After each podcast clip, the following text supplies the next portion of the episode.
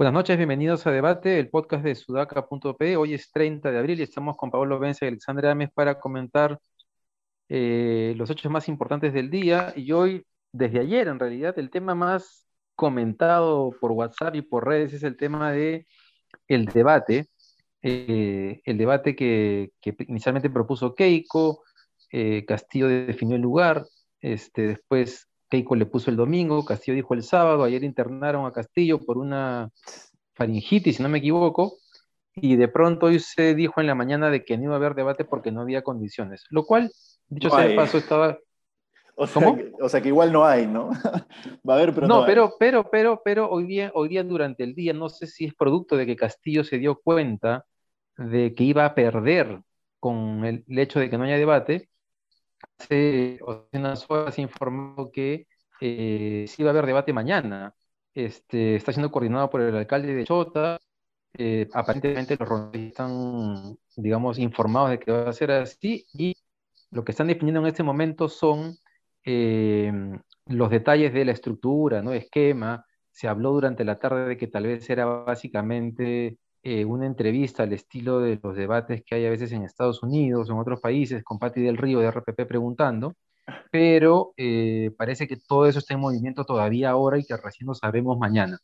Aquí creo que el tema más importante, más allá de los detalles, es cuánto Pedro Castillo puede haber perdido con esto que ha pasado en tan solo dos días, ¿no? Porque está mostrando un nivel de improvisación, eh, de ligereza, eh, que ya comienzan a preocupar al, votante indeciso y yo diría que este, incluso hasta algunos que pensaban votar por Castillo. Eh, he visto gente en mis redes, por lo menos, que lo han manifestado así y tal vez su reacción su reacción este, para que sea el debate de todas maneras mañana se deba básicamente eso, contención, antes de que, de que la noticia se, digamos, se expanda por todo el país bajo la idea de que se está corriendo, ha puesto el parche. ¿Cómo lo ven ustedes? Sí, tal cual, David, es lo que yo también creo, o sea, me parece que la intención de, de Castillo ha sido correrse del debate y creo que ha reaccionado muy rápido al darse cuenta de que esto iba a jugar en su contra. Yo creo que las encuesta, la encuesta de Datum también ha sido un factor importante, eh, puesto que la brecha se ha cortado, ¿no? Entonces yo creo que ahí los asesores de, de Pedro Castillo han dicho, uy, no, sabes qué, tienes que salir sí o sí, o por lo menos eh, seguir presionando eh, para, para, ver qué se hace, ¿no? Pero ha sido todo muy cambiante, ¿no? O sea, cada vez que abría mi celular y veía Twitter para ver las noticias, primero, o amanecimos hoy día diciendo, no habrá debate, luego sí habrá debate, luego que la municipalidad dice que no se puede. Entonces ha sido todo muy cambiante.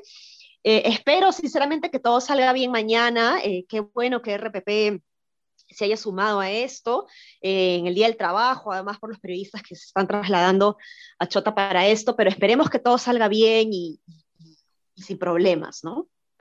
Sí, sí. Ahora, los periodistas no tienen feriado en el Día del Trabajo nunca, ¿no? Todos, y menos, y menos en campaña. Pero bueno, nada, yo creo, a diferencia de ustedes, que Pedro Castillo ha hecho una buena movida.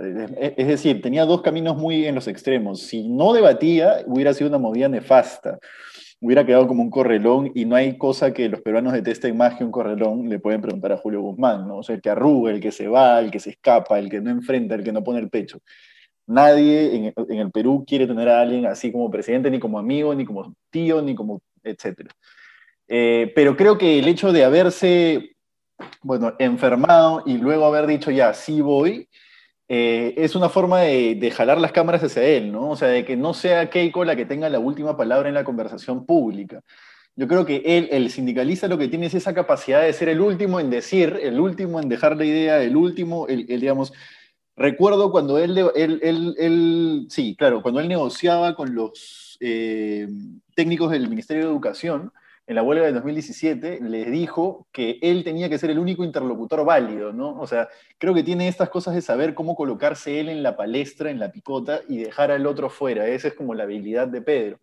creería yo que va un poco por ahí, porque si no, eh, estaría demostrando pues una improvisación nefasta, una improvisación ya exagerada, hasta en términos políticos, no solamente en términos técnicos. ¿no?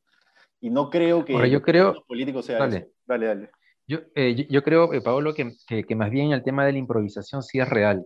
Y creo, que a mí me sigue preocupando que después de la moderación, creo que eh, Pedro Castillo está teniendo un problema entre su, esto que hablábamos ayer, ¿no? Entre su aspiración, si es que la tiene, de moderarse, y está atado a Cerrón y a Perú Libre de alguna manera eh, muy fuertemente, ¿no? Eh, eso, eso, eso por un lado. Eh, pero sí es cierto lo que dices que Pedro, que Pedro Castillo tiene, es muy hábil políticamente, tiene, tiene también su lado bueno a la improvisación, ¿no? Y creo que eso va a hacer que el debate de mañana sea muy sabroso, candente, porque Keiko Fujimori es una gran polemista, es muy chancona y es muy hábil y tiene mucha, eh, tiene mucha cordura, ¿no? Eh, ella comete un error grande con PPK cuando, cuando lo ataca desproporcionalmente, eh, sin ningún sentido, en el primer debate de la segunda vuelta del 2016. Pero más allá de ese error, ella en general le va bien en los debates. Sí, sí, sí, sí. Yo creo también que Pedro Castillo no, quizás no, no, se le esperaba llegar tan lejos, ¿no? O los de Perú Libre, no lo sé, porque, o sea, no lo veo tan, tan chancón, pero tampoco tan con, o sea, creo que se le, se le ha, o sea, él mismo creo que se ha sorprendido en las propias encuestas que, han estado saliendo dos semanas antes de, la primera vuelta, ¿no? Yo creo que la intención acá de Perú Libre ha sido simplemente poner congresistas, pasar la valla. Yo no creo que está, estarían tan seguros de llegar tan lejos, ¿no? Y, ahí va a haber un problema entre Cerrón y, Pedro Castillo, sin lugar a dudas. Si se cierran las encuestas, eh, diga, eh, es, esto que, mencionaba sale de la encuesta de Datum de ayer, ¿no? Que ya da una, una diferencia de 10 puntos, que era más o menos lo, lo que preveíamos que iba a pasar de todas maneras, em, eso puede terminar jugando a favor si es que es cierto que Castillo está buscando moderarse, pero el partido no quiere hacerlo como lo han manifestado en sus redes sociales, ¿no? Lo ha dicho, eh, digamos, lo han, lo, dicho, lo han dicho en las redes de, de, sus militantes. Y tal vez lo que mejor le pasaría a la elección y al país es que efectivamente esa brecha no sea tan grande para que ninguno se sienta como que tiene eh, eh, una carta abierta para hacer lo que quieran de ganar las elecciones. Yo no sé, yo no sé qué tanto es que no se lo esperaban y son improvisados. yo creo que en, términos técnicos son claramente improvisados. En términos políticos, programáticos, de, ideas y de bases, no te diría que son tan improvisados. No, no, pero no, de acuerdo, de acuerdo con eso, sí.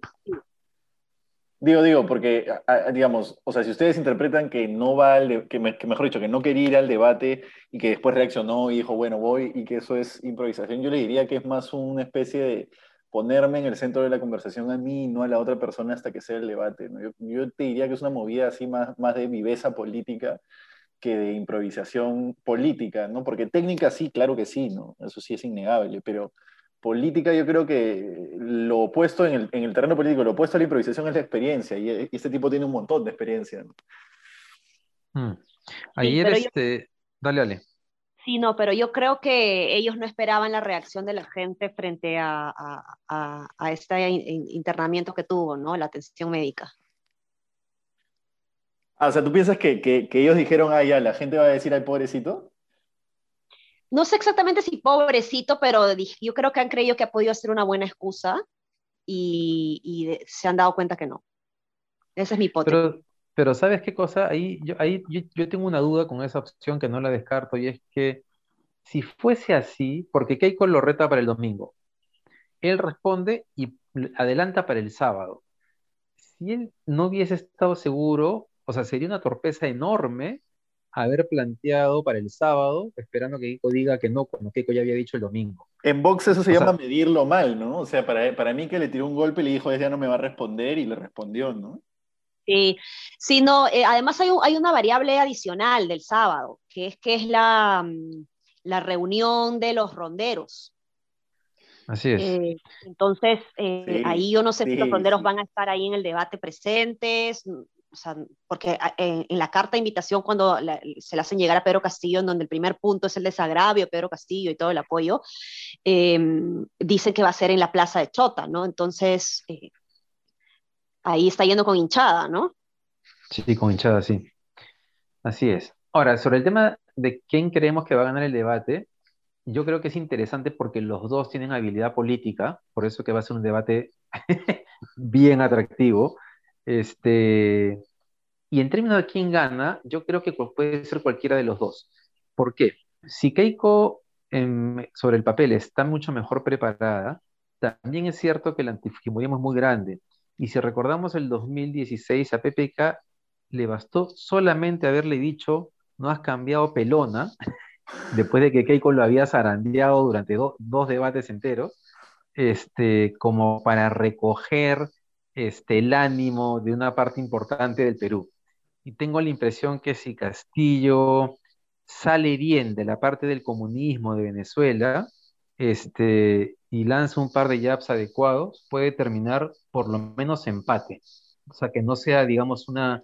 No creo que vaya a ser un debate en el cual haya un claro ganador, pero no sé cómo lo ven ustedes. Yo, la verdad, dale Paolo porque tengo una opinión que... dale Paolo tú primero.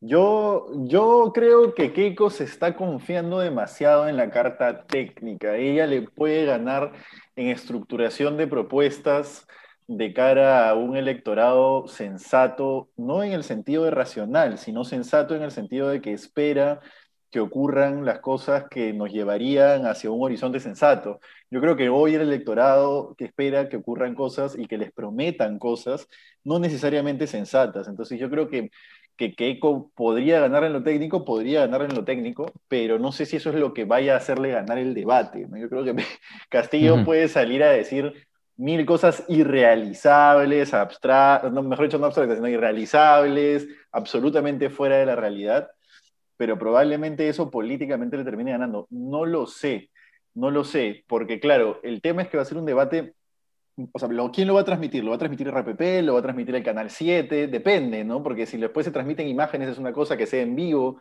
O sea, hay, yo creo, todo eso que tomarlo en cuenta ya haciendo un análisis un poco más macro, digamos, más global, de, un debate que no es como todos los debates, pues no va a estar Chema Salcedo con Mávila Huertas en un estudio de, Canal 4, ¿no? Sino va a ser donde en la Plaza de Chota ¿Con quién moderando? Con moderando un periodista de Cajamarca. Entonces, todas esas cosas hacen que Keiko vaya en desventaja sin dudas por jugar de visitante. El problema es que cuando estás primero siempre corres el mayor riesgo, así juegues de local, ¿no? Porque tú eres, a ti es el que te van a ir a pegar y te van a ir a bajar. Y yo creo que Keiko eh, eh, lo ha retado a debatir y ha dicho ya, voy a Chota el sábado cuando quieras, porque es lo único que puedo hacer, ¿no? Y bueno, por los asesores que, que tiene ahora, que creo que ya lo vamos a comentar más adelante, ¿no? Sí, sí, sí, no, y mira, eh, yo no sé, pero creo que ese debate no va a empezar bien, o sea, va a empezar y se va a terminar cancelando o no va a empezar porque una de las partes no va a estar de acuerdo con las condiciones. Porque Keiko ya dijo, eh, gracias a RPP por, por organizar el debate, son lo máximo, tal cual, pero pediría por favor que vaya a la televisión nacional o que vayan otros canales, etcétera, ¿no? Entonces, eh, Canal 7 no sé si esté yendo, yo creería que no, ahorita este, ya podrían haberlo comunicado y el tema logístico también es complicado. Eh, no sé si Keiko se va a sentir cómoda con que sean solamente periodistas de Cajamarca, además de RPP. Eh, algo me, dice que no, que no va a salir bien, o sea, que, se va a terminar cancelando o, van a haber problemas al menos para iniciar el debate por, por temas logísticos, este, tanto de lo que pida Keiko como visitante o lo que exija Castillo como, como local, ¿no? Porque no hay, que, no, hay que, no hay que desmerecer el hecho de que no es lo mismo un debate en vivo que un debate con imágenes grabadas posteriores. No es lo mismo un debate que te transmite RPP, que solo tiene una señal de cable, pero claro, como radio llega a todo el Perú, entonces eh, no es lo mismo un debate, un debate donde tú veas a la persona titubear o leer, como en el caso de López Aliaga, que un debate en, el que, en el que lo escuchas leer muy bien, porque de repente lee muy bien, ¿no? Entonces ahí hay que tener un montón de, un montón de, o sea, es súper interesante tener un debate de este tipo, debate entre nosotros, digo, sobre cómo sería el debate así, ¿no? Porque, porque sí hay un montón de consideraciones comunicacionales importantes. Así es, bueno, veremos. En las próximas horas vamos a saber seguramente los detalles y si es que eso se realiza. Eh, Pablo, pasemos ahora a un informe que han publicado en Sudaca sobre los asesores que se ha jalado la campaña de Keiko Fujimori, que están además vinculados con el presidente ganador y electo que le dio la vuelta, además a la, eh, a la segunda vuelta en, Ecuador eh, recientemente. Sí, mira, hemos sacado hoy un informe sobre la estrategia global del Fujimorismo para para lo que queda de la campaña. Eh, y, lo primero a decir es que, claro, nosotros venimos pegándole a que no, el, anticomunismo no es, pues el anticomunismo no es, y bueno, lo que nos han contado las fuentes es que en realidad el anticomunismo es solo la primera parte de una estrategia y que ellos en teoría no, no esperarían que con ese discurso llegaran al DE o al C siquiera, ¿no? Que entiendo igual que en Datum, en la última de Datum lo pasó Keiko a, Castillo en el, en el C, 40-38 si mal no recuerdo, pero bueno, ellos están plenamente conscientes de que no es por ahí, pero lo están enfocando con etapas. O sea, eso significa que tienen una campaña planeada por momentos y en teoría este es el primer momento del anticomunismo. El anticomunismo no van a contratar este, agencias de publicidad y no van a contratar agencias de publicidad según las fuentes porque ya están suficientemente satisfechos con el, trabajo publicitario que les están haciendo los medios más importantes del país. Este, y además, lo último es que se han sumado asesores externos ecuatorianos. ¿no? Uno es Roberto Isurieta, y el otro es eh, Juan Mateo Zúñiga. Ambos han estado vinculados, sea por, la prensa, sea por cercanía, o sea por asesoramiento previo, al actual presidente de Ecuador, Guillermo Lazo, que es un banquero, ¿no? Es un presidente banquero, no sé, pues me imagino un PPK, ¿no? Entonces, eh, bueno, de derecha definitivamente es porque era el rival del correísmo, ¿no? Le ganó, de hecho, le ganó por mucho anticorreísmo. Entonces, todo esto configura un, camino hacia dónde van a ir y en parte el asesoramiento de estos ecuatorianos podría explicar por qué lo está buscando tanto para el debate, ¿no? Incluso eh, uno de ellos escribió en una columna en Ecuador algo así como que el candidato Lazo había, había apuntado mucho a que los debates sean eh, cercanos a la gente, ¿no? O sea, a tener debates cercanos a la gente. Decía, mientras Andrés Arauz y su equipo seguía en una onda triunfalista, Guillermo Lazo dio un giro en la campaña, lo acercó a la gente y los problemas dando paso a la nueva línea, los encuentros, ¿no? Este, y todo eso en la línea de cosas como los debates. Entonces yo creo que por ahí va un poco la estrategia que tiene ahora Keiko. Sí. Va a ser interesante. Dale, Ale. Sí, eh, es, es, interesante que el Fujimorismo también haya contado con él porque también sabe la, o sea, tiene experiencias con lo que ha pasado ahora con, con Lazo, ¿no? Que como bien has dicho, eh, o sea, las encuestas al inicio parecían eh, decir que no iba a ser el electo, ¿no? Entonces, ahí, y bueno, el movimiento indígena en, Ecuador está mucho más organizado que, nosotros, pero en este caso aquí, pues, el, la reivindicación o el discurso de Castillo también hace que, la gente eh, eleve su voto desde el punto de vista más identitario, ¿no? Eh, entonces va, a estar bien, bien, bien interesante el giro que le puede dar eh, Keiko a, a, su campaña y, que, creo que ya, se lo está, ya lo está dando, ¿no? Sí, de acuerdo. Se vienen semanas de tensión. bueno, creo que con eso hemos llegado al final. Entonces mañana tenemos debate, compre su canchita, este, cervezas. ¿A qué hora está eh, todo esto? ¿A la una? ¿Siempre es a la una? No, todavía no han definido la hora, pero debe ser 6 de la tarde, 7 de la noche, ¿no? Pero, ah, en la noche. tendría que haber show, ¿no? esperamos show. lo dijo de, aunque puede, la una, aunque puede ser, aunque puede ser que tengas razón, este, Ale, que sea más temprano, más bien, ¿no? bueno, va a depender de las condiciones técnicas, me imagino. Pero que haya show, eso es lo que esperamos, hacemos votos por eso, creo, ¿no? Yo quiero que haya un buen debate, es que va a ser un buen debate, creo que puede ser un buen debate, entonces eso es lo que lo, hace, eh, lo, que lo va a hacer atractivo, ¿no? Veremos, veremos, porque los dos son hábiles políticamente. Sí, así es. Bien, señores, entonces el lunes comentaremos el debate. Listo, nos vemos. Buen fin de semana, un abrazo, chao, chao.